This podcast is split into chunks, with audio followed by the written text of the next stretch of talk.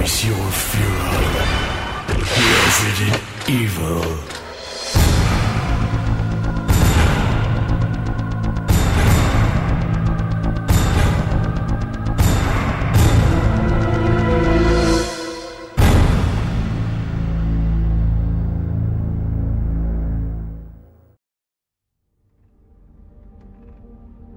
Olá, pessoal, sejam bem-vindos a mais uma edição do podcast Face Your Fear, que é o podcast oficial do Resident Evil Database. E esse podcast, na verdade, é uma comemoração porque a nossa franquia favorita, Resident Evil, está fazendo 23 aninhos de idade. Gente, olha só com essa série. E está ficando velho. pra você. E o parabéns. Eu vou pedir uma coisa, eu vou pedir pro nosso editor. Gil, coloca o parabéns da Xuxa, por favor, enquanto a gente está aqui comemorando, porque eu acho que merece.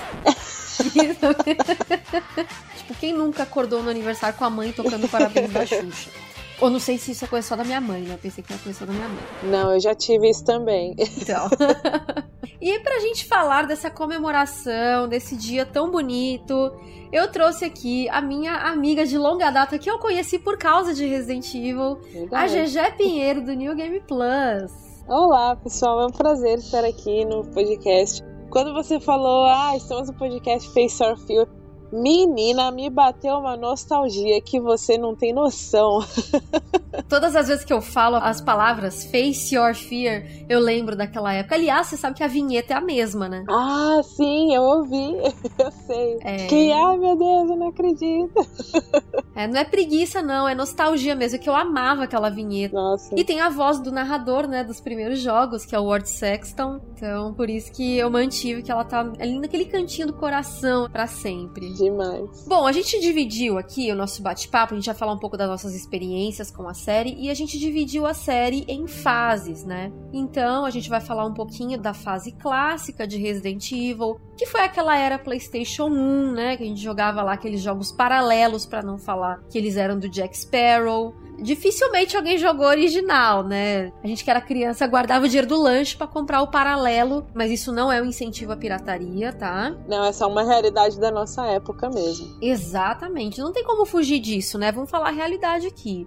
A gente também vai falar da época da exclusividade pro GameCube também. A gente vai falar sobre essa época aí que foi bem polêmica para a série, né? A gente também vai falar um pouco dessa época intermediária que foi é, um pouquinho antes dessa exclusividade do GameCube, Sim. quando a série tentou uma exclusividade ali com a Sega também pro Dreamcast, né? Saiu o Code Verônica. A gente teve os primeiros spin-offs, a gente vai falar um pouquinho sobre isso também. Ok. E aí a gente vai entrar depois na fase Resident Evil 4 a Resident Evil 6, que era uma nova fase, um novo arco de Resident Evil que estava se iniciando. E depois a gente vai entrar na época de tentativa de resgates e survival horror, que começou com Revelations 1 e foi ali no 7. Santo Revelation. Santo Revelation, com certeza. E aí a gente vai coroar aí com o Resident Evil 2 Remake, que é o jogo mais novo aí, que junto com Resident Evil 7, eu acho, ele abre uma nova era. Tá com medo, fã de Resident Evil safado? É.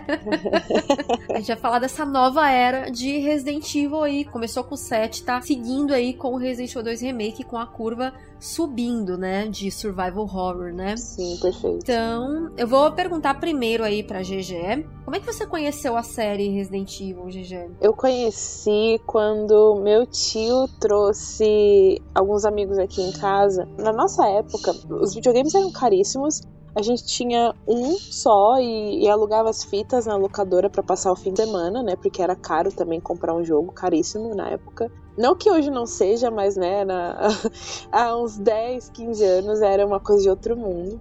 Meu tio tinha um, e alguns dos amigos deles tinham outros videogames, né? Diferentes. E eles meio que faziam um rodízio entre eles, tipo, passavam o fim de semana nas casas uns dos outros e eles ficavam jogando. E aí teve uma vez que ele trouxe esses amigos aqui em casa com um Sega Saturn.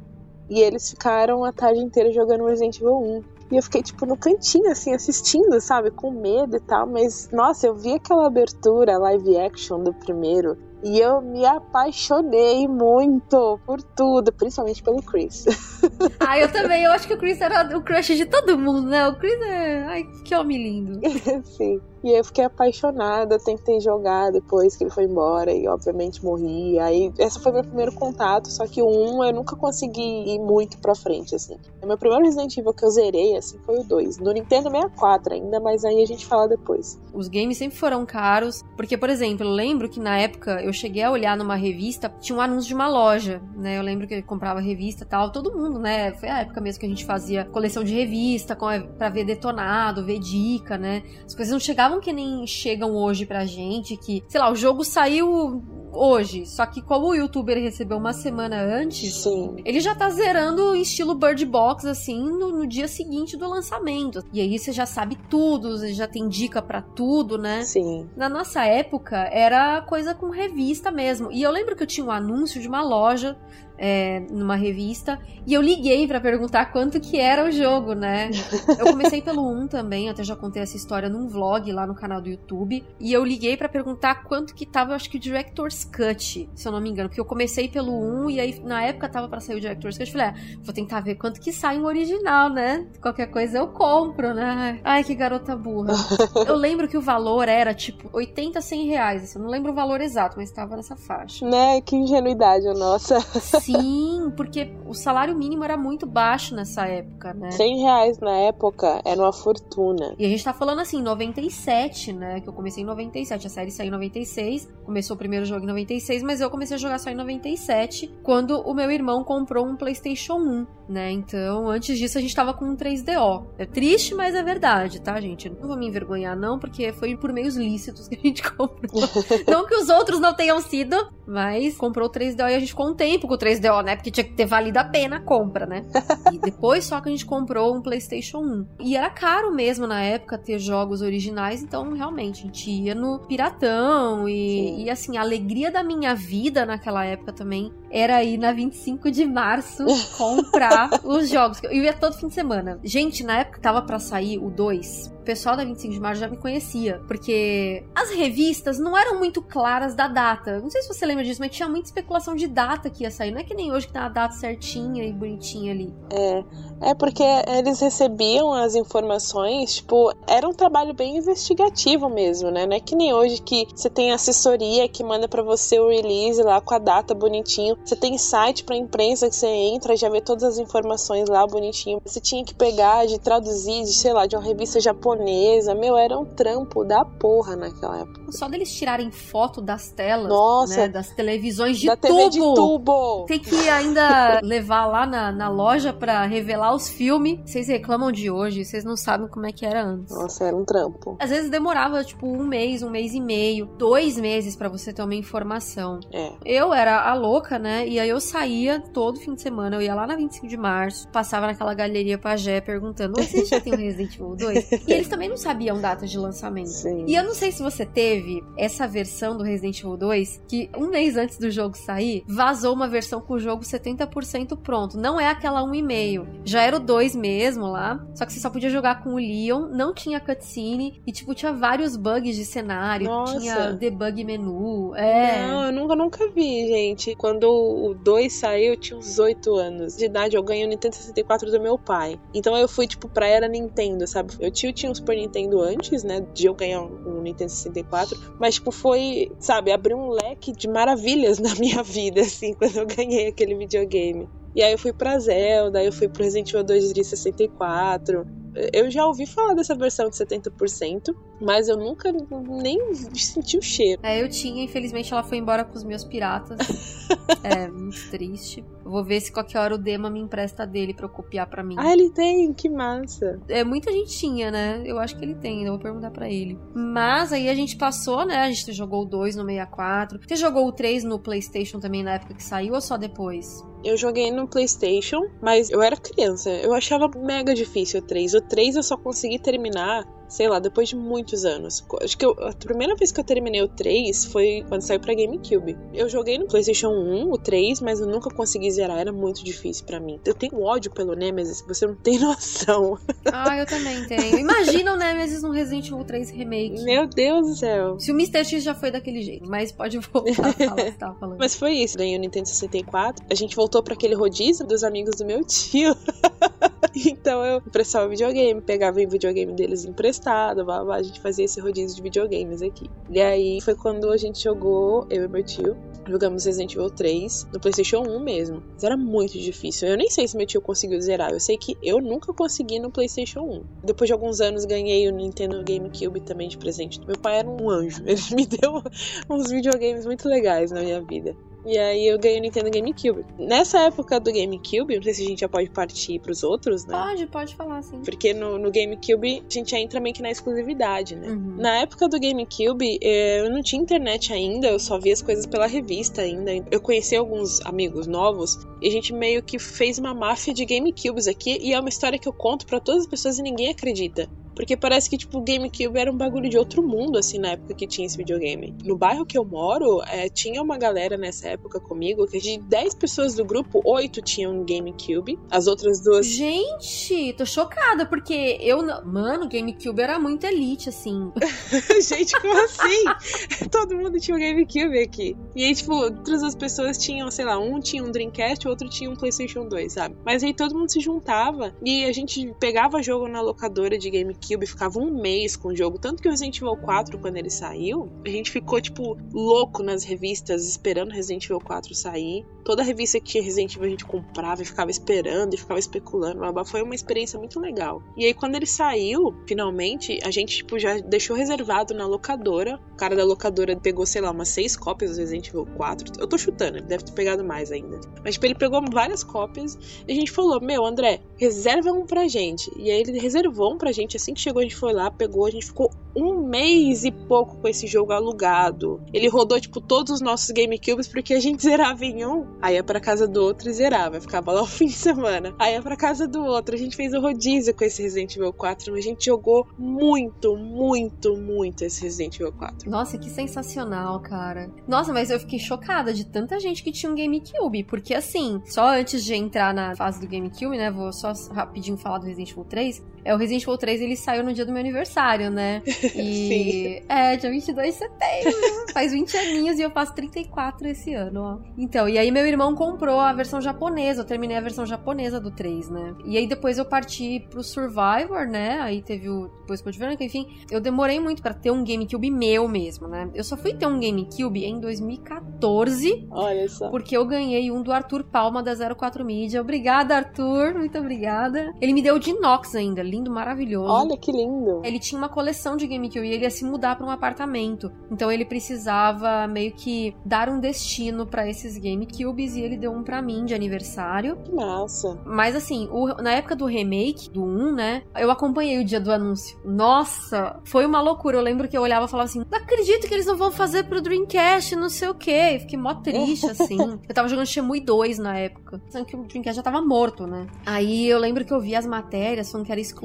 Eu fiquei mó triste. Aí eu falei: não, eu preciso dar um jeito de comprar esse videogame. E aí na época eu já conheci o Dema também. Olha Eu morava em só. São Paulo na época, né? E ele foi pra comprar um GameCube. E eu fui com ele pra comprar o GameCube. Cara, você imagina criança querendo comprar um negócio e não poder? Gente. Foi a pior sensação do mundo. Eu, tipo, eu, eu resisti bravamente. Hora que ele foi embora, cara, eu chorava. Falava, não, porque eu queria tanto jogar esse jogo, porque eu gosto tanto de Resident Evil. Minha mãe ainda falou, vê quanto que é. Acho que na época, um GameCube novo era 500 reais. Tipo, era muito caro. Era por aí, era caríssimo mesmo, era. Porque assim, 500 reais hoje, a gente fala assim, ah, 500 reais, né? 500 reais, nossa, que barato. Não, a gente tá falando assim de 2002, que foi que saiu, né? O, o Resident Evil 2 Isso. o remake, que inclusive tá fazendo aniversário também, que ele também foi lançado Sim. no dia 22 de março, né? Eu lembro que eu fiquei muito triste, assim, porque minha mãe falou: Não, desculpa, eu não tenho condição de comprar. E o jogo também era caro, era tipo 500 reais o console, mais um, sei lá, uns 150 do jogo, assim. Por aí, era caro, muito caro. Eu nunca sofri por causa de videogame. Eu e meu irmão, a gente sempre teve muito videogame. Meu irmão começou com Atari Telejogo. E assim, depois a gente comprou o Master System. Meu irmão ganhou o Master System do meu pai.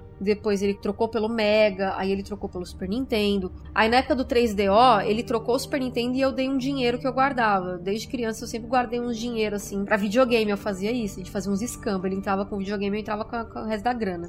O PlayStation 1 não, ele comprou sozinho. O Nintendo 64 ele fez um, um rolo lá e pegou também. O Dreamcast eu dei uma parte e ele colocou mais uma grana também. E aí a gente fez um bem bolado controlado. Mas o GameCube não teve jeito. Tentei apelar pro meu irmão, né? O que a gente vai fazer? Ele, ah, se vira aí, isso aqui quer. Nossa. eu dei um pouco de sorte nesse sentido, assim.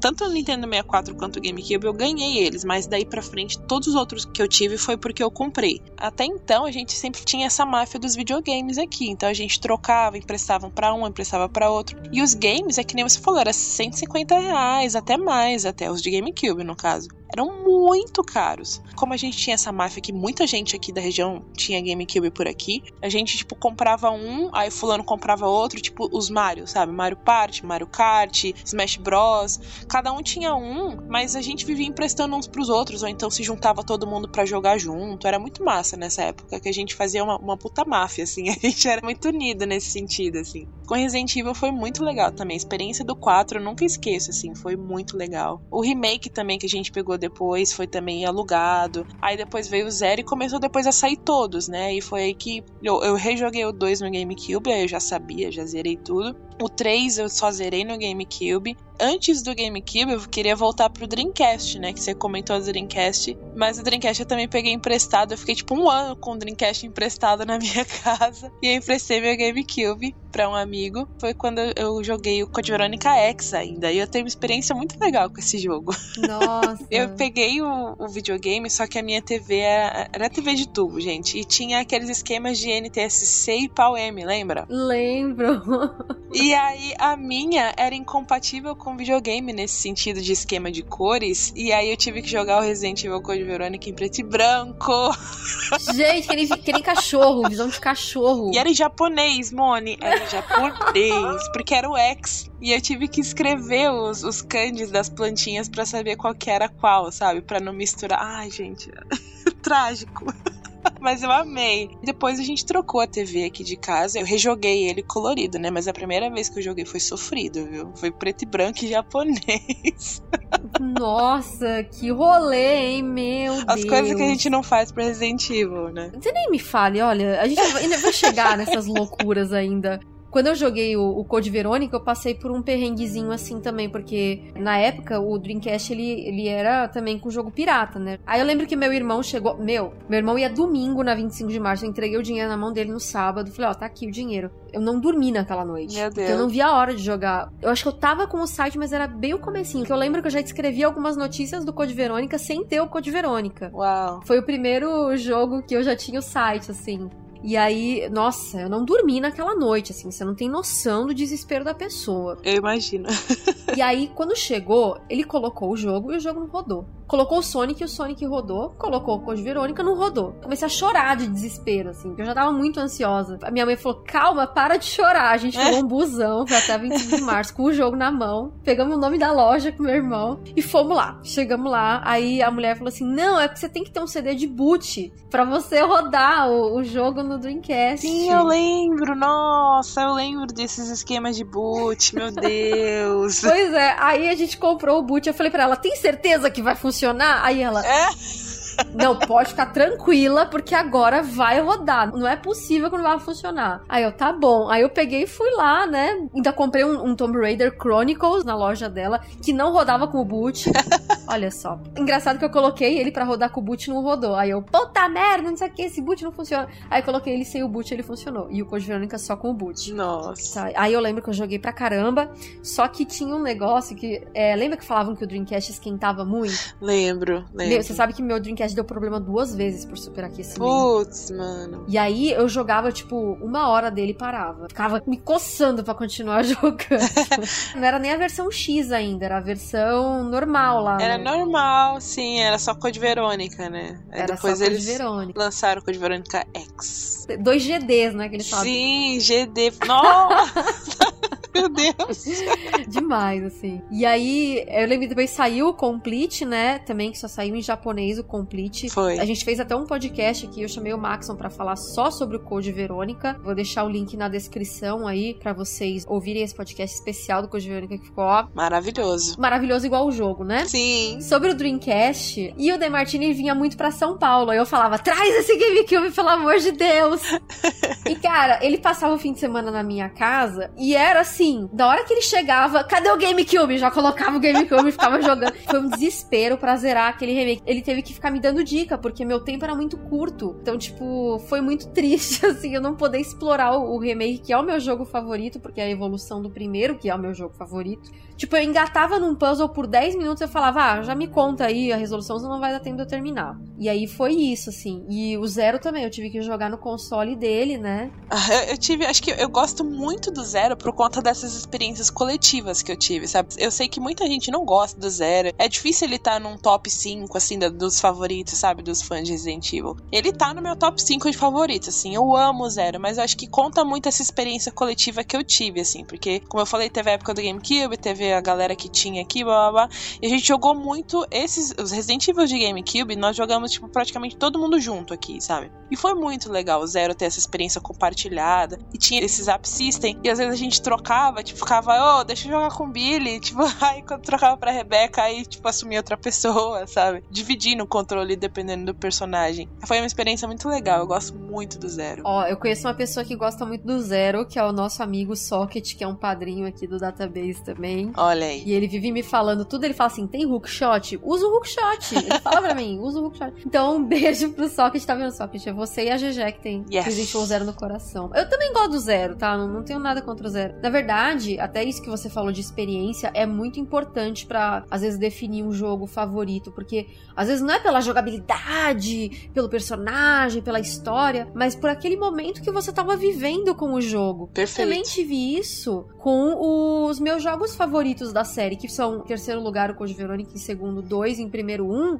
E eu considerei por muito tempo o 1 original como meu favorito, justamente por causa dessa experiência que eu tive corrida com o remake do 1, entendeu? Só que como ele é uma evolução do 1 clássico, eu coloco os dois juntos ali dividindo o pódio, assim, Sim. coloco o pezinho de cada um. É assim, justo, é muito justo. É, tipo, irmão se a mesmo, porque na verdade é o mesmo jogo, né? Essa coisa das épocas é muito importante também, porque assim, tudo isso que eu contei do Code Verônica, nossa, foi um marco, assim, para mim. Eu, nossa, eu lembro quando eu coloquei no Dreamcast e finalmente funcionou. Meu Deus, foi assim. Você também ficou impactada quando você tava andando e a câmera acompanhava a Claire. Eu ficava, meu Deus, não é possível. Eu tô vendo a câmera, ela tá acompanhando a Claire. Sabe o que me chocou muito com Code Verônica? É. O Steve apontando o dedo e fazendo Sim! Cara! Nossa, eu fiquei chocadíssima também. Eu tô vendo um personagem mexer boca, mexer Sim. olho, mexer dedo. Eu não acredito. pra aquela época, os gráficos do Code Verônica são incríveis. Dois anos depois a gente teve o remake e quebrou, né? A veio e quebrou tudo até então, 2000, 2001, a gente tinha o Code Verônica de referência para gráficos com Resident Evil, né? E nossa, era incrível, meu Deus, eu acho ele lindo até hoje, lindo, lindo. Com certeza, muito, muito lindo. E é uma história muito boa. E o do 2 também, tava muito com meus primos também na época. Eu lembro com muito carinho da época do 1 um também, que foi o primeiro, foi muito especial para mim. Até tem uma teoria de que todo jogo pelo qual você começa é sempre o seu favorito, né? Eu acerto de vez em quando, não sei se tá certo, mas pelo menos 80 90% das vezes eu acerto. Mas depois a gente teve aí essa fase de exclusividade do GameCube e aí a gente teve o 4, né? Que foi um divisor de águas pros fãs, pra série, pra indústria, pra Capcom, foi. pros desenvolvedores. A gente já tinha internet nessa época, mas tava bem nos primórdios pra gente. Não era nada que nem nós temos hoje, mas em todos os lugares, em revista, na internet, eu não sei na TV porque eu não acompanhava muito, né? Mas se duvidar, tinha até matéria especial e a gente não sabe. Mas todo lugar sobre videogames só se falava sobre Resident Evil 4 e a câmera em cima do ombro e a jogabilidade. Foi um negócio absurdo. E assim, eu lembro quando começaram a falar do 4, que era aquela versão ainda da névoa, né? Aquela versão é... descartada. E aí eu lembro que eu baixei o trailerzinho que falava que o Leon tava infectado, né? Eu lembro eu que lembro. eu baixei em, sei lá, 240p, assim, o trailer. Eu acho que eu ainda tenho ele, viu? Se bobear, eu tenho ele em algum backup ainda aí, guardado. Mas assim, o 4, ao mesmo tempo que foi uma época incrível, foi quando começaram as tretas, né? Até hoje, né? Tem treta por causa dele. é, no começo a treta do isso não é Resident Evil, eu não vou jogar isso, porque olha que merda, que não tem zumbi. Eu lembro que eu já cobria Resident Evil e na época do 4, eu mesma era falava aquelas essas coisas de isso não é Resident Evil, não tem zumbi. Que negócio é esse de resgatar a filha do presidente, não sei o quê. Então, tipo, Eu entendo hoje quando eu vejo algumas pessoas falarem que o 7 não é Resident Evil, por exemplo. A gente já passou por isso antes. É, eu tenho um pouco de empatia, assim, sabe? É claro que assim, a pessoa tem que ter uns argumentos, né? É, sim. Porque, por exemplo, eu joguei o 4 e eu falei, não, realmente isso é Resident Evil, porque tem um monte de coisas, né? Comigo foi a mesma coisa. Eu joguei na época assim e ficava aí os meus amigos: olha, olha aquilo ali, olha. A gente ficava especulando com as coisas que a gente sabia ou lembrava, era muito legal. Mas hoje eu tô total com você, assim, eu total entendo os contras e os a favores também. Eu sei que a gente não vai chegar no 7, mas você ainda vira e fala assim: o Resident Evil 7 é uma cópia do Outlast. Claramente você não jogou nenhum dos dois. Você só viu o trailer, que nem eu via o trailer do 4 na época e falava: não, isso aí é. não é Resident Evil. Depois que eu joguei, aí, tipo, eu vi o, o Leon falando assim, você trabalhando pro Wesker, pra Ada. O Krauser falando tudo pelo bem da Umbrella, esse tipo de coisa. E o jogo te impacta muito, né? Que ele já começa com, tipo, há seis anos depois, a Umbrella acabou. A gente, quê? Como assim a Umbrella acabou? tipo, o que, que eu perdi, né? Foi fantástica a época do 4. Foi. Apesar, assim, das tretas que teve, né? Eu lembro com muito carinho dessa época. Eu também, eu lembro muito. E foi a época dos fóruns. A época de fóruns eu já peguei no finalzinho do 4 e começo de produção e coisas do 5, né? Que ele já acabou, começou a anunciar. Eu lembro com muito carinho do 4. Nossa, como eu joguei esse jogo. Eu gosto de jogar ele. Ele só não é meu Resident Evil favorito. Não tá nem perto de ser, mas ele é muito importante pra indústria, pra franquia, pra tudo. É, o 4 eu só fui jogar pra valer mesmo, né? No PS2. Eu joguei um pouco no GameCube do Dema, quando ele tava morando em São Paulo, fazendo faculdade em São Paulo na época. Eu ia, tipo, na casa dele dele, ah, posso jogar Resident Evil? Então, mas aí eu só fui jogar mesmo no PS2. Fui aprovada no vestibular, eu me dei de presente o PS2, que Olha aí que eu joguei o Resident Evil 4. Eu até joguei, tipo, nas férias, assim, eu preciso terminar esse jogo antes de começar minhas aulas, porque eu sei que depois eu não vou ter tempo. Tanto que eu, tipo, não tive muito apego, nem muito tempo com os Outbreak, Dead End, sabe? Sei. Esses jogos do PS2, assim. É, os jogos de PS2 que ficaram nele pra sempre, eu fui jogar muito tempo depois, assim. Tipo, quando eu comecei minha coleção, sabe? Aí eu fui pegando de PlayStation 2, comecei a jogar eles. O Deren, os Outbreaks são dificílimos. O File 2, por exemplo, não consigo terminar. O File 1, eu ainda consigo terminar um cenário ou outro, mas o File 2, eu. Falam que ele é mais fácil, né? Eu não achei, não.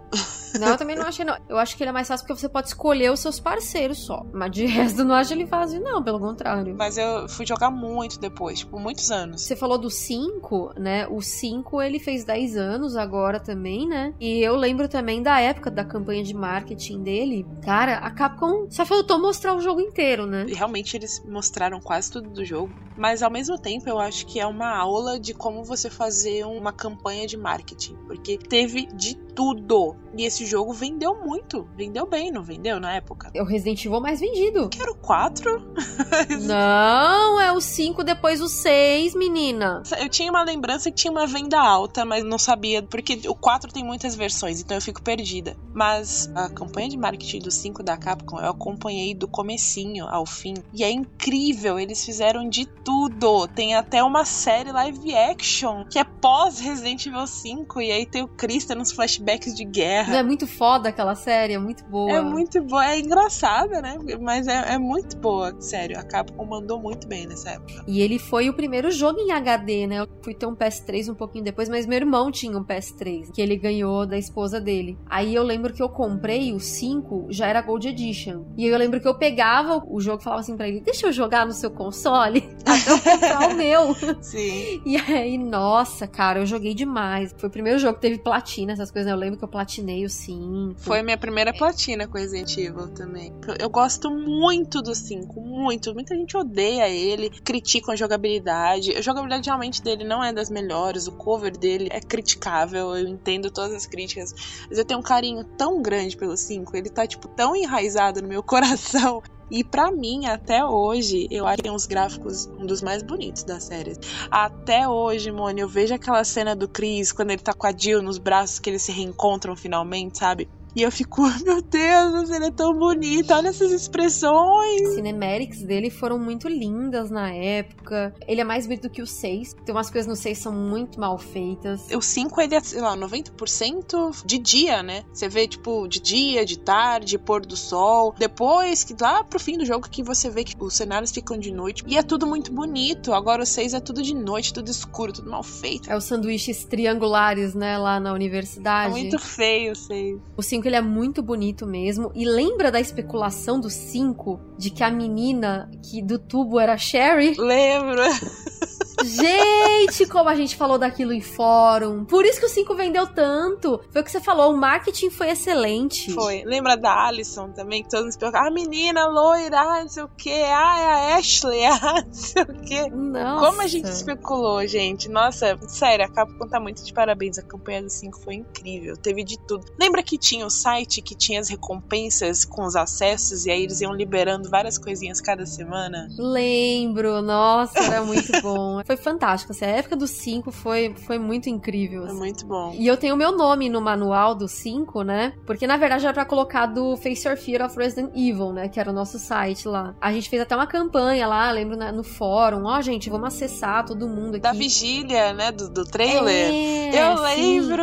Não, a gente fez muita coisa do 5, assim. Foi. Foi uma época muito legal. E eles acabaram colocando o meu nome no livrinho, né? Mas era pra ser o nome do site, porque todo mundo ajudou, né? Eu lembro que eu mandei, ó, Face Your Fear of Resident Evil. Acho que eles pensaram, é muito grande, vou colocar a Monique Alves mesmo. É, fazer o quê? E aí, nesse meio tempo, eu te conheci, inclusive, em 2007. Foi. Olha só.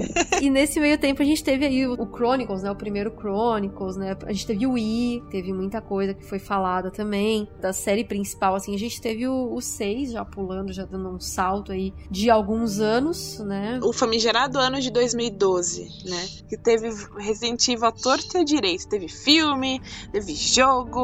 E, meu Deus, a Resident Evil pra todo lado. É, só pra situar o pessoal, né? O Resident Evil foi assim: a gente teve o Wii em 2007, que ele saiu. Foi, mais ou menos aí. É, o Umbrella Chronicles saiu em 2007. Aí a gente teve o 5 em 2009. E aí Dark Side em 2010. Foi 2010? Nossa, tudo isso? Foi 2009 e 2010, assim. E aí a gente teve o, o 6 foi em 2012, né? Já tá dando esse salto aí, ficaram três anos sem sair um jogo da série principal. Mas também quando a Capcom resolveu lançar jogo, porque 2011 a gente teve aquele Mercenary 3D. 3D. Lembra do Mercenary 3D? Lembro, lembro. É, então a gente teve ele. E aí a gente teve, né? O grande ano de 2012, ano cabalístico de Resident Evil. e saiu de tudo. Foi. Começou com o Revelations, daí teve Operation Raccoon City, aí teve o 6, teve filme da Mila, o Retribuição, teve filme live action. Cara, teve muita coisa, teve porte de Chronicles. O Damnation também não saiu né, nesse ano? Sim, o Domination, saiu tanta coisa. Eu lembro que eu não parava de trabalhar em 2012. Só que eu não vivia de game ainda. Eu tinha outro emprego e eu fazia só por hobby, as coisas assim, de Resident Evil e tal, de games. E aí, nossa, foi uma loucura. E aí a gente teve o 6, né? Que na verdade tentou abraçar muitas coisas e ninguém quis abraçar ele, né?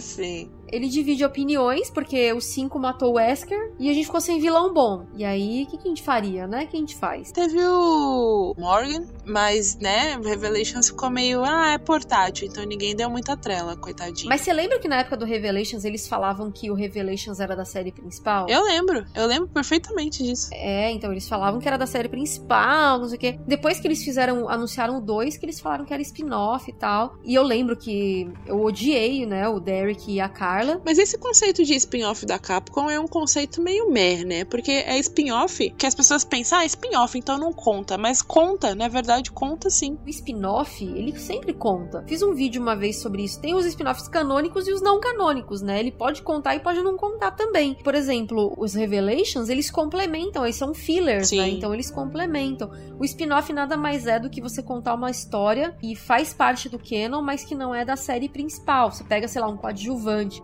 Por exemplo, Revelations 2. A gente sabe que, tipo, os personagens principais da série são tipo Jill, Chris Leon. O Revelations 2 tr- trouxe a Claire, mas também trouxe o Barry. Barry tava sumido. A Moira. A Moira, entendeu? Então, tipo, ele, ele pega aqueles personagens mais coadjuvantes, tipo Barry, assim, e coloca ali num jogo paralelo, né? Conta o que aconteceu com aquele personagem e tudo. Então, faz parte da cronologia, mas é claro que a série principal é a numerada, né? Mas aí você volta pro 1 e tipo, tá, mas os protagonistas do Revelations 1 é Jill e Chris e tá, tem o Parker e a Jessica, mas e aí?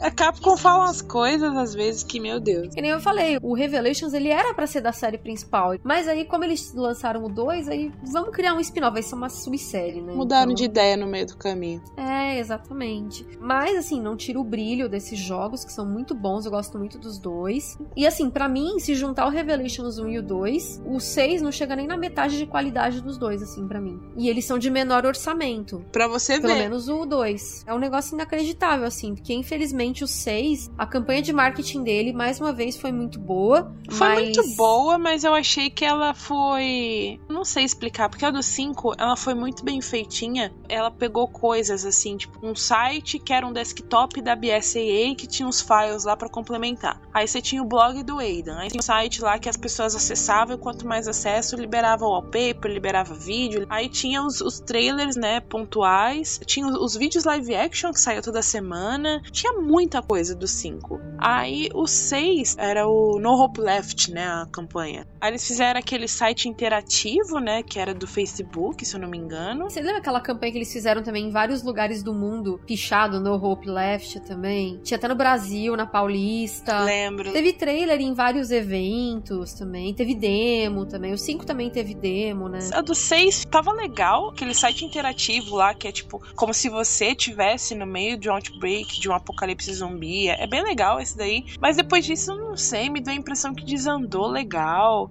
Não sei, a campanha do 6 não me marcou tanto quanto a do 5. E o 6, ele era para ser lançado em novembro, e eu lembro que eles adiantaram a Foi, data. pra é, outubro, colocaram pra né? outubro, 2 de outubro. Inclusive, a gente também gravou um podcast especial de 6 anos do Resident Evil 6. Vou deixar o link também na descrição. Trouxe o André do Jogabilidade para falar comigo, que ele gosta muito do 6. Ah, é muito engraçado ele falando do 6. Mas ele tem bons argumentos, eu É. gosto dele falando. É, ele até me convenceu, menina. de Ele coisa. tem o dom da lábia, cuidado. foi pelo menos um ano muito divertido, porque teve muita coisa. Mas eu prefiro quando eles lançam, tipo, um jogo a cada um ano sim, um ano não. Ou um jogo grande num ano, um jogo menor no outro. Alguma coisa assim, porque eu acho que eles podem focar mais na qualidade, né? Porque foi muita coisa, né, na época de 2012 ali. E claro que o Revelation se destacou. Eu joguei ele no 3DS, eu comprei um 3DS pra jogar ele na época. O do Revelar, então. É Revelaitons, verdade! A época, nossa, Revelaitons. Você sabe que eu tenho a capinha do Revelaitons? Ah, eu daria tudo pra ter. Eu não tenho, eu tenho a normal. Eu tenho a Revelaitons. Eu tenho assim, eu, eu, eu cheguei a comprar duas. Eu comprei a Revelaitons, só que tava demorando muito pra chegar. Falei, ah, vou comprar o outro, o Revelations normal mesmo. Sei. Porque eu tava doida pra jogar, tava demorando muito pra chegar. Aí eu peguei e comprei o normal mesmo, o Revelations. Eu lembro que eu mandei uma mensagem que a Capcom pediu pra todo mundo mandar e-mail, todo mundo que tinha a capa do Revelaitons, mandar e-mail pra receber a Revelations mesmo. Então eu tenho o envelope da Capcom com a capinha Revelations mesmo. É sensacional. Meu Revelaitons tá lacrado até hoje, porque eu jogava o Revelations mesmo, né? Isso vale ouro, você não sabe. É, então, tá lacrado até hoje com esse typo dele, né? Esse É. de digitação. Sensacional. Foi muito bom. E o Revelations 2 também, que na época foi lançado episódico. Maravilhoso, nossa, eu, eu gostei dessa experiência da Capcom, porque tava tendo uma moda, né, dos adventure games que era em episódios, né, tipo, os jogos da Telltale em geral, né. E a Capcom, ah, vamos apostar nisso também. E deu muito certo, porque, tipo, era só chuva de críticas positivas pra Revelations 2. E o jogo é muito bom, e ele é muito subestimado. Mas é porque ele é um spin-off, não é um AAA. Tem gente que nem considera spin-off, sabia? Nesse tempo todo de, de site Resident Evil, eu conheço muita gente que fala assim, não considera spin-off. Ah, mas ele é canônico. Pra mim não interessa, só jogos da série principal, do 0 ao 7. E o Code Verônica, no máximo. é porque não tem número, né? Então Meu não Deus, sei. Code né? Também não sei essa lógica também. É, então. Então tem muita gente que nem liga, sabe, pros spin-offs. E tá perdendo, porque Perdendo o demais. Morgan é um puta vilão do Revelations 1, que eu Nossa. espero que a Capcom traga ele de volta. E o Revelations 2, que tem a história da Alex Wesker, né, que foi começada ali no 5. Sabe o que eu mais gostava do Revelations 2? É porque, assim, a gente que, que trabalha com mídia especializada sempre recebe o jogo antes, e a gente recebeu completo. Então a gente terminou antes o jogo. Mas eu lembro que o pessoal reclamava muito, porque, tipo, بوک que que ideia idiota da Capcom de lançar jogo por episódio? Eu já É. terminei um aqui, quero jogar o dois. A Capcom colocou todo mundo, na, todo mundo na mesma posição. Você terminou um, você vai ter que esperar o dois, sabe? Exatamente.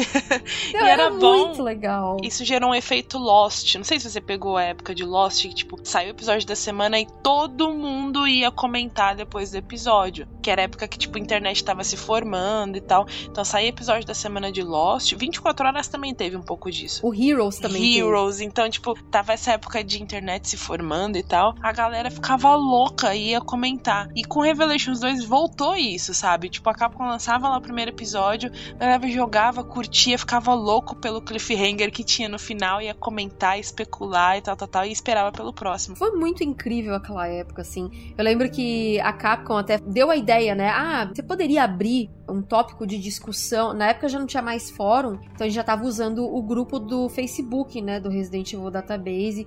Inclusive, melhor grupo, tá, gente? Podem entrar lá, que é muito bom. E a gente abriu na época um tópico lá, e assim, como esse grupo só eu posso abrir tópicos pra não ficar muito bagunçado, né? E nem aquela disputa de quem é melhor Chris ou Leon, a gente abriu aquele tópico e, cara, o tópico vivia sempre em destaque, tipo, não tinha como ofuscar ele. Cada episódio a gente tinha um post sobre isso. Meu, era muito comentário, era muita especulação. O jogo não vazou. Então, tipo, todo mundo ficou sabendo das coisas na hora certinha. Pelo menos eu não lembro de vazamento do Revelations 2. Não, não teve. Nossa, essa foi a época que, que a Capcom colocou todo mundo na mão dela, assim, ó, vocês vão esperar aqui, ó. foi muito legal. Foi sensacional. Porque o jogo ele saiu primeiro digital, lembra? Ele só foi sair físico, Foi físico depois, Então não depois. tinha como vazar. Então, nossa, não. Palmas pra Capcom. Palmas pra Capcom. Porque olha, foi. Demais. Foi sensacional, foi maravilhosa essa época. E aí, nessa época também do Revelations 2, a gente teve os portes do Zero e do Remake em HD pra atual geração e pra nova geração, que era o PS3, PS4, Xbox 360 e Xbox One, que também é, abriu portas e mostrou que câmera fixa ainda vendia, né? Nossa, sim. E todo mundo queria muito, né? Porque esses jogos até então, desde 2002, cara, desde 2002 eles estavam presos no GameCube. E todo mundo pedia, Capcom, lança esses jogos pra gente, né? É, e ela falava que não dava pra lançar pro PS2, lembra que o PS2 não ia rodar. Tanto que a versão do 4 ela é, ela é capada, né, do PS2. Ela tem menos árvore, por exemplo. Gente, sério, desculpa, mas a versão do PlayStation 2 Resident Evil 4 é muito feia. Meu Deus do céu, como é feia aquela versão. Sim, as cutscenes não são em tempo real, era vídeo em CG, né? Era complicado. Mas nessa época, eu lembro que eu fiquei muito feliz porque eu tinha jogado no GameCube, depois eu fui jogar no Wii também, né? A do Wii é muito bom. Muito boa aquela versão. É, só não gostei porque ela é 4x3 total, você não consegue, mesmo se você tiver uma televisão 16x9, eu acho que, tipo, já em HD, 720, ele ficava mesmo 4x3 de qualquer jeito, pelo menos que eu me lembro. Ah, Sim, a tela é, é meio limitada mesmo, mas a, eu digo os controles, é muito gostoso de jogar. Eu sempre gostei de todos os controles da Nintendo e também gostava do Dreamcast. Todo mundo falava do Dreamcast, mas eu amava o controle do Dreamcast Eu gosto também. muito. É, então. E aí eu lembro que quando eles anunciaram o remake em HD, meu Deus do céu! E ele vendeu bem! Ele Vendeu vendeu muito super bem. Eu acho que a Capcom não tava esperando que fosse vender tanto. Sim, eles não estavam botando muita fé mesmo, não.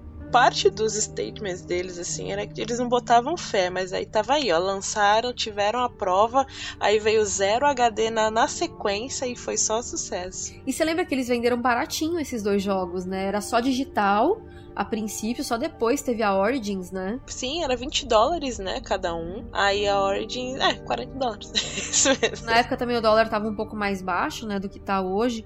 Então, nossa, é, vendeu muito. E aí depois, em 2017, Não conte pra tia Rhodey. Não conta pra tia Rhodey que tá todo mundo morto. Tá todo mundo... Oba, tá todo mundo morto. Meu, essa Oba, ai, que música- horror. que horror, essa música é muito pesada. Gente, menina, eu tava na E3. Eu menina. lembro. Eu vi o vídeo que o Fabão gravou da sua reação, inclusive. É muito bom esse vídeo. Nossa! Não, foi muito cagada aquela E3. Meu Deus. Eu lembro que assim, já fazia uns três anos que todo mundo falava assim: não, agora eles vão anunciar o 7. Porque tava muito tempo, né? Tipo, lançou o 6 saiu em 2012, olha só. Cinco anos entre um jogo da série numerada e o outro. Mas é que a Capcom não sabia muito o que fazer, né? Porque o 6 não foi o que eles esperavam. De críticas e de vendas. Não, de vendas ele vendeu bem, na real, né? Mas de crítica ele Vendeu. foi. Mas Day One ele não vendeu bem, assim, logo de cara ele não vendeu bem. Ele vendeu a longo prazo, ele vendeu muito bem. Então, eu lembro que em 2016 eu mandei assim de sacanagem, falei, ah, vou tentar a E3. E eu mandei uns artigos meus e aprovaram a credencial. E eu já tava namorando o Matheus já. Aí eu falei pra ele, vai pra E3? Ele tava escrevendo pro Meia Lua na época. Ele falou, ai, mas como? Eu falei, ah, a gente dá um jeito. Aí eu lembro que ele pegou também, mandou do Meia Lua, teve a credencial aprovada, acho que dois dias depois também. Aí a gente começou a ajeitar tudo, guardar dinheiro pra ir, não sei o que, se planejar, comprou passagem bem antes, hospedagem bem antes, pegou um hotel bem baratinho, lá em downtown, em Los Angeles, mas era perto lá da E3. Combinamos com o Renato também, do Meia Lua, então a gente rachava Uber lá. Nossa, foi muito legal. Cara, a E3 foi uma experiência que eu gostaria muito de repetir. E assim, pra mim foi muito mais do que especial, porque foi, além da minha primeira E3, eles anunciarem o Resident Evil 7 na conferência da Sony que eu fui, porque eu não fui na da Microsoft. Eu não tava esperando por aquilo. Foi incrível porque, tipo, eles começaram a exibir o trailer. Eu não tinha ideia de que o que ia vir a seguir era Resident Evil 7 Biohazard. Quando mostrou a logo, menina, eu dei um grito. Eu fiquei meio em choque, sabia? Foi muito bizarro. Eu imagino o grito que você deu, porque eu dei esse grito com, com o remake do 2. Nossa, do remake do 2 eu passei mal, Monique. Eu também passei, mano. Eu não conseguia digitar no celular. Eu tive que fazer uma live. Foi muito bizarro. Eu passei mal. Eu tava cobrindo pro canal Tech. Tava eu, o Felipe, o Sérgio e o, o Wagner. A gente tava nós quatro cobrindo esse dia. A gente lá assistindo, escrevendo as notinhas, blá blá blá. Aí começou a da Sony. E aí começou. E eu ouvi a voz e parecia do Leon. E eu já comecei a me tremer. Ai, meu Deus. Aí começou, mostrou Raccoon City e eu ficando sem ar. Eu, puta que pariu, eu vou passar mal. e aí, quando mostrou mesmo Resident Evil 2, assim, as lágrimas começaram a descer, eu comecei a chorar e gritar. E, nossa, como a ação foi tanta no chat do canal Tech que a gente tava fazendo pra cobrir E3, que tava eu, Sérgio e Felipe em choque. a gente não conseguia escrever mais nada. Aí o Wagner, que ele não é tão fã de Resident Evil que nem nós três, né? Aí ele foi lá, gente, vocês querem que eu escreva que vocês estão passando muito mal aí. Vão tomar uma água, dar um descanso. E eu mando a nota do Resident Evil 2 aqui. Mas do 7, olha só, só voltando pro 7, você não tem noção. Aprovaram, né, pra conferência da Sony. Eu não consegui entrar na da Microsoft. Quem entrou foi o Matheus, por causa do Meia Lua. Eu encontrei o Fabão lá. Ele tava chegando, assim. Eu, eu entrei, aí eu tava comendo, que eles dão lanche de graça lá pra gente. E a gente tava morrendo de fome, né? Tipo, E3, você passa fome. Você corre de um lado para outro e fica passa mal, tem que comer, gente. Ainda bem que eles dão lanche lá. É, então, eles dão lanche e assim, no dia da EA Play, eles deram um sanduíche. Eu lembro que a gente deu um migué lá, que a gente pegou dois voucher. Cada voucher valia um lanche. Aí a gente almoçou um, voltou, depois de meia hora pegou o outro, guardou dentro da, da mochila pra jantar no hotel. E a gente ficava fazendo isso. Teve um dia que a gente almoçou na Warner, graças a Deus, graças ao Marcelo que tava na Warner na época. A gente ia de lanchinho, tipo Calls Jr., que era o de mais barato, lá, assim, todos os dias, pra poder aguentar, porque o dólar já tava alto naquela época. Sim, eu lembro. E aí, eu lembro que eu encontrei o Fabão, né? Lá na espera lá da conferência, tava todo mundo comendo. Aí a gente começou a entrar, né? E o Fabão do meu lado. Eu, e eu conversando normal, cara, eu não tinha ideia. Ó, ele tava lá, porque né, ele é o cara da Capcom, porra, ele tem que estar tá lá. O Matheus ficou na fila de espera, né? Mas ele conseguiu entrar depois, mas só que a gente não sentou junto. Aí ficou da direita pra esquerda o Renato, eu e o Fabão. O Fabão sentou no meu lado. E aí começou o trailer do set. Eu olhava e falava, que isso? É Fatal Frame? Nossa, sim, eu pensei, passou várias franquias na minha cabeça. Meu Deus, o que que é isso? Eu pensei que era tudo, menos Resident Evil. Então eu falei assim, não, Resident Evil não pode ser porque o Resident Evil não é em primeira pessoa. Foi a primeira Exatamente. coisa que eu falei. Apareceu o 7, depois Resident Evil complementando. Eu engoli seco, eu fiz assim. tipo, e eu olhei pro Fabão, ele tava me filmando! Sim. Eu não sabia o que pensar. Claro, eu não sabia que eu tirava aquele celular da mão dele. Como você sabia, não me contou, eu quase tenho um infarto aqui. Aí depois já, já era. Eu tava fazendo anotações de tudo no meu celular, das conferências. Você sabe que eu até virei meme durante a E3, né? Foi? Na conferência da EA, você não sabe? Que você apareceu no vídeo, né? É, e eu tava no celular. Aí até o Matheus foi comentar um negócio comigo. Ele tava batendo palma e eu no celular. Só que eu tava anotando tudo que tava passando no celular. E eu fiz isso em todas as conferências. Eu fazia um resumão pra eu não perder nada. Aí depois até fiz um resumo pro database. Depois que anunciou o set, eu não conseguia mais digitar. Eu, tipo, guardei o celular e falei, depois eu pego a cola com alguém. Não sei se você lembra disso. Um ano antes, tá tendo uma demo. Eu não lembro se era no boot da Capcom, mas tava tendo essa demo do Kitchen, lá na E3 de, 2000, de 2016. E todo mundo tava testando esse Kitchen e falando, meu, esse Kitchen, o que que é esse Kitchen? Kitchen, Kitchen. E todo mundo falava, mas não deixavam filmar. Mas era uma experiência VR. E aí, um ano depois, a gente descobriu que o Kitchen era Resident Evil 7. Sim, ninguém sabia. A Capcom falava que era experimental, uma tecnologia experimental. Que era, na verdade, a RE Engine, né? E, nossa, não, sensacional. Você chegou a jogar a Kitchen? Você jogou, né, depois lá na CCXP. Eu não joguei, eu vi vocês jogando, você e o TT jogando. eu não cheguei legal. a jogar porque eu passo mal com VR, Deus me livre, não dá. Mas ainda hoje, porque, tipo, eles já melhoraram bastante, eles aprimoraram bem a tecnologia. Ai, cara, eu tenho medo de arriscar porque eu, eu tive uma época de enxaqueca com vertigem. Sim, eu lembro. Então, eu tenho medo de desencadear de novo, entendeu? Então eu nem me arrisco de jogar em VR. Realmente, nos primórdios de VR, ele dava muita vertigem, muito enjoo nas pessoas, mas hoje melhorou bastante, sabe? Na E3 eu joguei no VR, a Beginning Hour, né? tava quase acabando a demo, eu falei pro Fabão, tô passando mal, preciso tirar esse óculos. Eu tava suando bicas. Aí eu terminei, tem as reações lá no canal do YouTube, de eu jogando. Aí depois que eu terminei, eu tinha que entrevistar o Fabão, ainda bem que eu tinha as perguntas prontas. Mas eu falei para ele, eu falei, Fábio, eu preciso sentar um pouco, porque eu tô passando muito mal. Eu lembro até que ele me deu um suco de laranja aqui e tal, né, pra tipo, subir um pouco a glicose, não sei se minha pressão caiu junto. Mas aí depois, graças a Deus, eu melhorei, eu pude entrevistar ele e tal, né. O stand era muito legal né, também. Simulava a casa dos Baker. Ah, é, era a casa, pode crer, é verdade. Na hora que eu vi aquele stand que era a casa,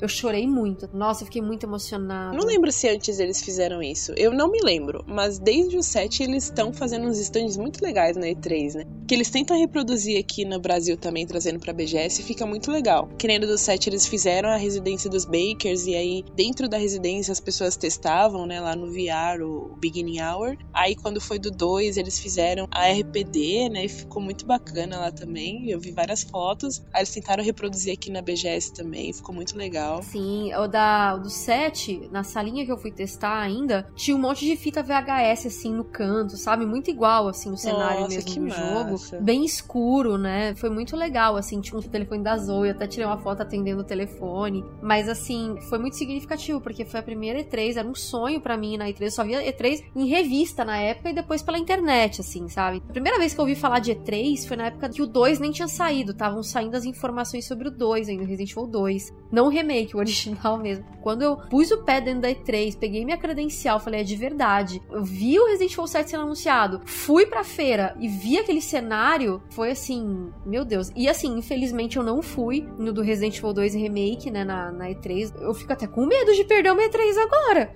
Porque eu preciso ir nesses cenários, meu Deus do céu. Que dizem que o da delegacia foi ainda muito melhor do que do 7 mesmo.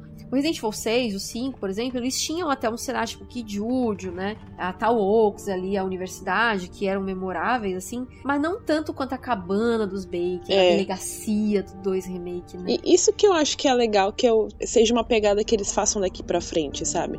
Tem os cenários icônicos, né? Você pensa num jogo e você pensa, tá, tem esse cenário aqui que é muito icônico e você já pensa na hora no, no, no jogo, sabe? Você associa uma coisa a outra. Por exemplo, do Code Verônica, eu associo o Palácio. O Palácio para mim é, é os Ashford, sabe? Eu já penso neles, já penso no Code Verônica.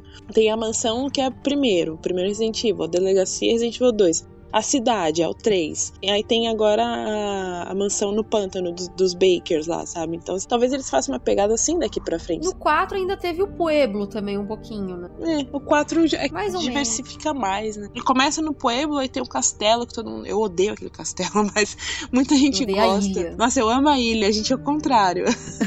eu amo a ilha. Eu acho muita graça daqueles ganados, que eles ficam. Yai! Não, é aquele. Parece que ele fala assim, mata ele! Sei lá. Ai, cara, muito bom, muito bom.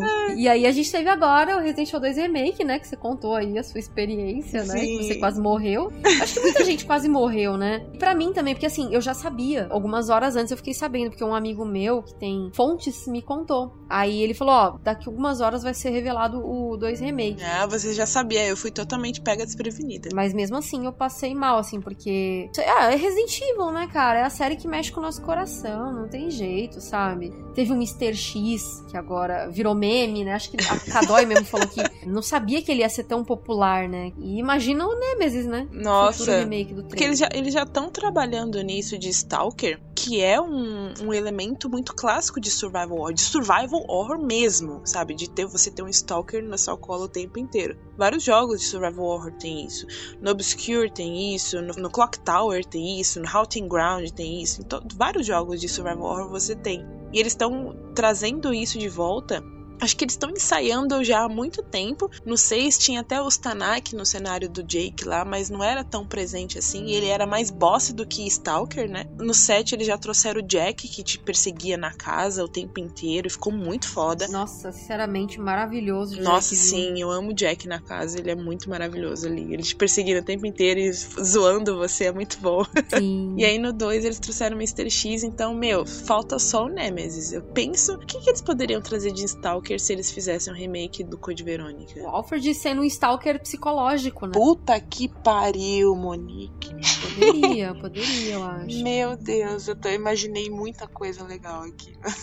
Tipo, ele ser meio que uma mistura com o Lucas, né? Fazer jogos psicológicos com você, te observando o tempo todo, né? Que ele já meio que faz isso no Dark Side, né? Um pouco. Ele aparecendo e atirando em você do nada, com aquela escopeta dele também. É, também. Fazendo os mind ser. games. Nossa, cara, que macabro. É, em questão de jogabilidade, a parte mesmo do Mr. X, toda a parte de nostalgia tá muito boa nesse Resident Evil 2 Remake, né? E, nossa, eu só espero com Resident Evil 8, um Revelations 3, ou sei lá que jogo que eles vão fazer agora, seja nessa pegada da RE Engine, assim, porque o 7, ele foi em primeira pessoa, a gente falou que a gente até entende algumas críticas porque a gente passou pela mesma coisa com o 4, pela mudança de foco, né? Mas assim, desde que a pessoa depois jogue e veja que não, né? Que realmente é um Resident Evil, tem tudo de Resident Evil. Tudo, até a jogabilidade lembra muito tanque. E é legal porque o o 7 também, ele é um evento isolado, então ele foi menos é mais. Sim. Ele acertou muito nisso, assim, né? O próprio Resident Evil 2 Remake enxugou bastante. É bom e ruim ao mesmo tempo, porque pela narrativa ele ficou com alguns pontos negativos, mas ao mesmo tempo ele enxugou e deixou as coisas mais acessíveis. Mais objetivo, também, mais direto ao ponto, né? Não tem enrolação também. Principalmente na questão da Ada também, né? Eu acho que ele vai muito direto ao ponto na história dela, assim. Ele te apresenta o que você precisa saber dela. O resto você especula. O que eu acho maravilhoso. Eu amo subjetividade. Ele dá muita brecha pra você imaginar e colocar coisas assim, encaixar, sabe, as peças que estão faltando. Eu não tô me referindo à morte dela nem nada, né? Isso não é spoiler. Também se era agora, todo mundo sabe que a Ada morre, entre aspas. Entre no Resident Evil aspas, 2, né? Sim. Mas enfim, eu não tô nem me referindo a isso. Eu tô falando, tipo, de elementos, sabe? Porque até então, vamos supor, ela continua sendo uma senha lá no remake. Ela é uma senha ainda do John lá. E aí você fica pensando, tá, mas e aí onde que o John entraria nessa equação? Uma coisa não exclui a outra, sabe? Mesmo que ela não tenha citado ele, ela não deixa de ser uma senha dele. Então teve ainda alguma conexão. Ainda tem essa subjetividade que eu amo muito em Resident Evil, sabe? Gostei disso também. É, ele é uma releitura, né? Que nem os produtores agora também já, já reforçaram. Já falei em muito vídeo lá no canal do YouTube. Acho que eu já falei em alguns podcasts também que nem tudo precisa ser mostrado. O pessoal às vezes fala assim: ah, faz um Separate Ways mostrando o que Fulano estava fazendo enquanto Fulano estava fazendo tal coisa. E nem tudo precisa ser mostrado. Né? isso, tipo, às vezes eles vão encher linguiça só pra poder ter um pretexto pra fazer alguma coisa. Não vai ser legal, e aí justamente o pessoal que pediu vai ser também o pessoal que vai criticar. Tem coisas que é melhor você manter mesmo numa subjetividade. A gente pode pensar um pouco, né? Tem motivações em Resident Evil que são muito subjetivas. Você tem que estudar um pouco pra perceber certas coisas, né? Principalmente com o William Birkin, no caso. Total, nossa. Coisas que ele fez, né? Eu conversei bastante com o De Martini enquanto eu jogava. Pegava os files e comentava. O William, eu acho que eles conseguiram expandir de uma forma no background, assim, sabe? Você tem mais material para conversar sobre ele agora, sobre o Devirus, sobre a Annette. Meu, os experimentos com as crianças, puta que pariu! O orfanato é uma coisa que eu gostaria que entrasse no canon, sabe? Já que ele é só uma releitura, eu acho que tem coisas que de repente dá pra gente abraçar. Foi o que eu até falei num vídeo. Que o Resident Evil 2 Remake não é necessariamente canon, mas também não deixa de ser. Depende. Eu usei essa palavra, depende. Então eu gostaria muito que eles colocassem o orfanato, sabe? Porque aumenta o plot do William, aumenta o plot do Irons também. E aí a gente faz uma mistureba ali e aceita, né? Essa história do orfanato eu gostei muito também. Eu acho que o William ainda podia ter sido mais explorado ainda, porque podia ter mostrado o medo que ele tinha de acabar que nem o James Marcos. Sim, total. Sabe? Verdade. Algumas oportunidades foram meio perdidas, a gente especulou tanto, né, em Hangouts e no fim eles preferiram entregar um jogo um pouco mais enxuto né? Não necessariamente. Isso, ruim. eu queria falar, não é uma alternativa ruim. Muito pelo contrário, eu acho uma opção boa. Eu preferiria, na verdade, que tivesse expandido e a gente tivesse um Resident Evil 2 definitivo. Porque a gente tem muita visão do Resident Evil 2. A gente tem o original, tem o Dark Side, Operation traz algumas coisas do Resident Evil 2. Aí depois a gente tem agora o Resident Evil 2 Remake. A gente tem flashback no Degeneração. é muita visão Nossa, do 2, sim. né? Então, eu gostaria que a gente tivesse tido uma visão definitiva. Nunca foi a proposta, né? A proposta deles é: ah, a gente vai fazer esse remake aqui, tá? É remake. E aí ele ficou muitos anos sem a gente saber nada. Aí começaram o 7, aí o 2 foi jogado de lado. A gente não sabia mais se ia ter ou não. Tinha vários boatos de que ia sim, que eles estavam fazendo, babá. De repente teve a NE3, né? E seis, sete meses depois já ia sair o jogo. Então já estava em desenvolvimento há muito tempo, só que eles conseguiram manter em segredo muito bem, inclusive. Se a gente parar pra pensar, em retrospecto, nunca foi proposta deles entregar uma edição definitiva. No começo, eles falaram, o We Do It lá tava com todas as letras remake, mas ao longo do tempo tudo muda num processo de desenvolvimento. Ainda mais um jogo tão grandioso que eles queriam agradar tanto os fãs quanto trazer pessoas novas, né? Puta desafio. Ainda mais um jogo tão querido e que revolucionou tanto, que colocou o Resident Evil 2 lá no pedestal da indústria e tal. Resident Evil 2 também foi muito importante, tal qual o 4. Voltando de novo, nunca foi proposta é mais essa reimaginação mesmo. A gente fica com todas essas visões e é o que você falou, aí fica, depende. Isso aqui acho que conta, isso aqui não, isso aqui sim, isso aqui não. Ai, Capcom, eu não queria ter trabalho, eu tô meio velha pra essas coisas já. Daqui a pouco eu vou ter que me aposentar. Já perguntaram quando que eu ia me aposentar, sabia? Ah, mentira. Já me perguntaram quando que eu ia me aposentar de stream. Ah, Falei, cara, eu sou jogador de futebol agora, não tenho nem o salário do jogador de futebol, bem que eu queria. Nossa, ia ser Mas- top. É, ô, nossa senhora. Mas é, eu tô um pouco velha pra essas coisas de ficar adivinhando. Isso aqui pode, isso aqui não pode. O que resta é a Mas, gente assim- esperar eles falar o que conta ou não, né? Será que eles lançam É, um vamos- Archives novo? Tô esperando um Archives novo. Ai, eu- eu quero um Archives novo, Capcom. Me lança um Archives novo. Archives 3, me dá. Né, esclarecendo coisas, principalmente, porque eu tô muito velha, vai ficar especulando coisa, ficar adivinhando. Mas é aquilo que você falou, eles queriam liberdade criativa, eles ainda usam a palavra remake, principalmente os japoneses, aquele vídeo de mesa redonda, eles usam muito o termo remake, né? Não deixa de ser, mas é uma reimaginação mesmo. E a gente quer o Resident Evil 8 assim. Capcom, pelo amor de Deus, segue a pegada do 7 do remake do 2, por favor. Sim, mas aí pega a história do 8 e faz bem bonitinha, tá? Dá um cargo pro Daisato, que ele é o roteirista ali dos Revelations. Manda o menino estudar a série a fundo, assim. Gosto. Pra não ter nenhum furinho de roteiro e se aprofundar. Com o compositor do 7, já de preferência, que as músicas do 7 são topzera. Ou do Devil May Cry 5, que é o mesmo do Resident Evil 5, o Kota Suzuki. Ah, ele é maravilhoso, eu amo esse homem. Eu amo um homem. Eu também amo um homem. Amo ele, o Masami Ueda também, que era dos clássicos, né? Mas a meu Eda, inclusive, fez um trabalho maravilhoso em Bayonetta também, meu Deus do céu. Queremos aí, Capcom, um Resident Evil 8, assim, um Revelations 3 também, se puderem Nossa, mostrar total. pra nós o que aconteceu com a Natalex, né? A gente queria também. O que mais você queria? Eu acho que eu quero mais um Revelations 3. Porque imagina o Revelations 3 com a RE Engine. Nossa senhora. Imaginem. Por favor. Né? A gente sabe que, ok, os Revelations são baixo orçamento, mas Capcom tá num nível que, tipo, é re-engine pra cima. Não dá pra ser menos que isso agora. Eu tô só imaginando um Revelations 3 numa RE-engine. Dino Crisis também, mas aí a gente já tá falando de outras coisas. Ah, mas eu também quero. Imagina um Dino Crisis na RE Engine, menina. Mas enfim, quero mais um Revelations 3 do que o, o 8 agora, sabe? Ai, eu também. O 8 eu vi gente, tipo, boatos, né? Ninguém sabe quem é, então não dá para levar em consideração. Pessoas falando que ah, vai ser continuação direta do 7, então vai mostrar Mia, aquela connections, não sei o que. Ok, top, continue assim, mas eu não quero isso agora. Acho que isso pode esperar um pouquinho. Eu queria que a Capcom voltasse um pouco ainda e desse um ponto final em algumas outras coisas. E aí tem o Revelations 3 que é a oportunidade perfeita para fazer isso. É, fim de geração, né? É um bom momento para um Revelations 3. Acho que o Resident Evil 8 deve ficar para uma nova geração, para próxima. Tem isso, a geração dos videogames, verdade. É, então eu acho que agora tá mais para um Revelations 3, um jogo de menor orçamento. Mesmo que seja com a R-Engine, os produtores já falaram que o tempo que eles levam com a R-Engine para desenvolver um jogo é um pouco mais rápido, porque ela é mais fácil para construir certas coisas, então eu acho que eles não vão mais usar outras ferramentas, porque elas ficaram muito datadas também. A MT Framework, no caso, acho que ela ficou meio datada. O 8 realmente só deve sair na próxima geração de consoles, porque, né, vai ser System Seller, com certeza. E eu acho que não vai mais ser em, em primeira pessoa, porque eles viram que o, o 2 Remake deu muito certo. Eu acho até que o 2 Remake foi um experimento, assim, pro futuro da série, sabe?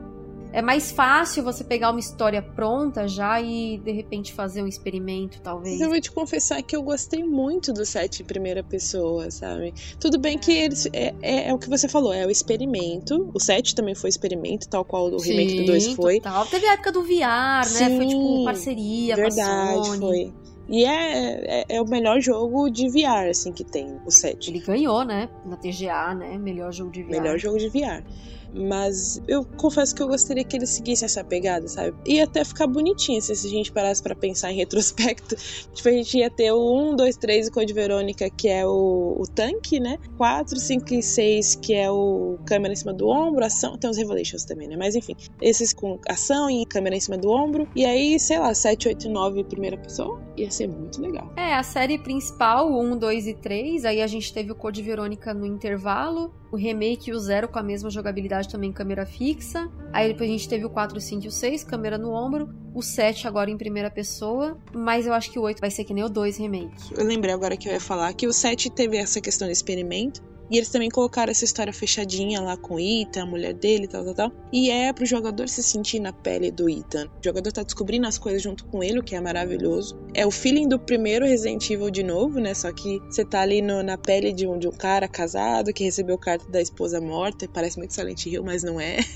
na verdade, ela tá desaparecida, né? Ninguém sabe se tá morta. Porque se não tem corpo, não tá morta, né? Tinha um papo que ela foi dada como morta? Ela foi dada como morta porque ela desapareceu, né? Faz sentido. Mas é, eu gostaria muito que no 8 até no 9, quem sabe, continuar essa primeira pessoa, assim. Eu gostei muito, muito mesmo. Ah, mas se tiver a Jill, eu quero ver ela em primeira pessoa, ah, não, Aliás, faz 10 anos, cronologicamente, agora que Resident Evil 5 fez 10 anos, faz 10 anos que a gente não vê a Jill na série. Porque o Revelation se passa antes do 5, né? Então a Jill não aparece na história de Resident Evil desde 2009. Moni, imagine a Jill na RE Engine. Não brinca com meu coração. Acho que é melhor a gente parar, porque senão eu vou começar a passar mal aqui, né? Meu Deus. Queremos a volta da Jill e queremos a volta da Jill. E basta. Pode ser no Resident Evil 8, por favor, Capcom. E um Revelations 3 é uma boa, né? Agora no fim da geração. Nossa, seria meu sonho de princesa. E nós, como somos duas princesas, Agora a gente vai comemorar essa festa aí, já comer um pedaço de bolo, tá na hora de cortar o bolo. É. Então, pra gente poder cantar o parabéns e ir lá pra mesa do parabéns roubar docinho,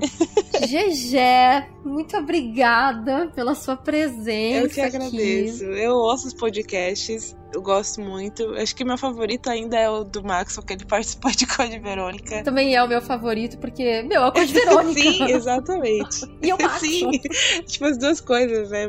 Que a gente gosta muito. Eu gosto muito dos podcasts, dá uma nostalgia do caramba quando eu ouço você falando do Face Your Fear. dá uma puta nostalgia. Mas muito obrigada pelo convite. Eu tô muito feliz de ter participado aqui nesse podcast. Eu só tô com a voz meio zoada, porque eu tô meio ruim essa semana. Espero que vocês tenham gostado e vamos comemorar juntos mais um aninho de Resident Evil. É isso aí. Primeiro, se recupere, né? Porque a gente tem um longo ano aí também. Quem sabe o que, nos reserva, né? Para Resident Evil esse ano aí. Já estão rolando os rumores aí, então vamos ficar os dois olhinhos bem abertos ali, mas com o pezinho atrás pra gente não se decepcionar. E conta pra galera aí onde a gente te acha, GG. Você participa de muitas coisas, então conta pra galera aí. Vocês podem me achar no newgameplus.com.br nas redes sociais. O New Game Plus tá como N Game Plus youtube.com barra ngameplus, twitter.com barra ngameplus que vocês acham a gente e no Canaltech, que é canaltech.com.br então você encontra textos e vídeos e gameplay e etc e tudo isso nesses dois sites e é isso e o seu Twitter pessoal também? Acho que todas as redes sociais vocês me encontram como GG Pinheiro, JJ Pinheiro. Twitter, Facebook, Instagram, é sempre com essa arroba aí. E todos os links, gente, que a já citou vão estar na descrição. Então, facinho para vocês é, encontrarem, beleza? Mais uma vez, obrigada, Gegé, por entrar nesse túnel do tempo aí, nessa retrospectiva de Resident Evil comigo. Foi muito divertido. Só lembrando, galera, que para o nosso podcast continuar existindo, a gente precisa sempre bater a nossa meta lá no Padrim que é padrim.com.br barra Resident Evil Database, que é o que faz a gente sobreviver, é um financiamento coletivo aí que faz a gente continuar sobrevivendo nosso projeto aqui nessa internet, tanto nosso podcast, também nosso site, também nosso canal do YouTube, né, as nossas lives também, né, porque tudo isso exige equipamento, melhorias, Ajude a gente a continuar sobrevivendo a partir de um real por mês. Você já ajuda. E se você não puder se comprometer de ajudar todo mês, a gente também tá no PicPay. É só procurar ali por Resident Evil Database. Segue a gente no PicPay, que é uma rede social de pagamentos, e a gente te segue de volta. Então, vou encerrando este podcast que agora a gente vai comer doce e vai comer bolo de aniversário de Resident Evil. Uh! Yes! Comecem as festas. Um beijo para todo mundo. Até o próximo podcast. Beijos. tchau. tchau. tchau.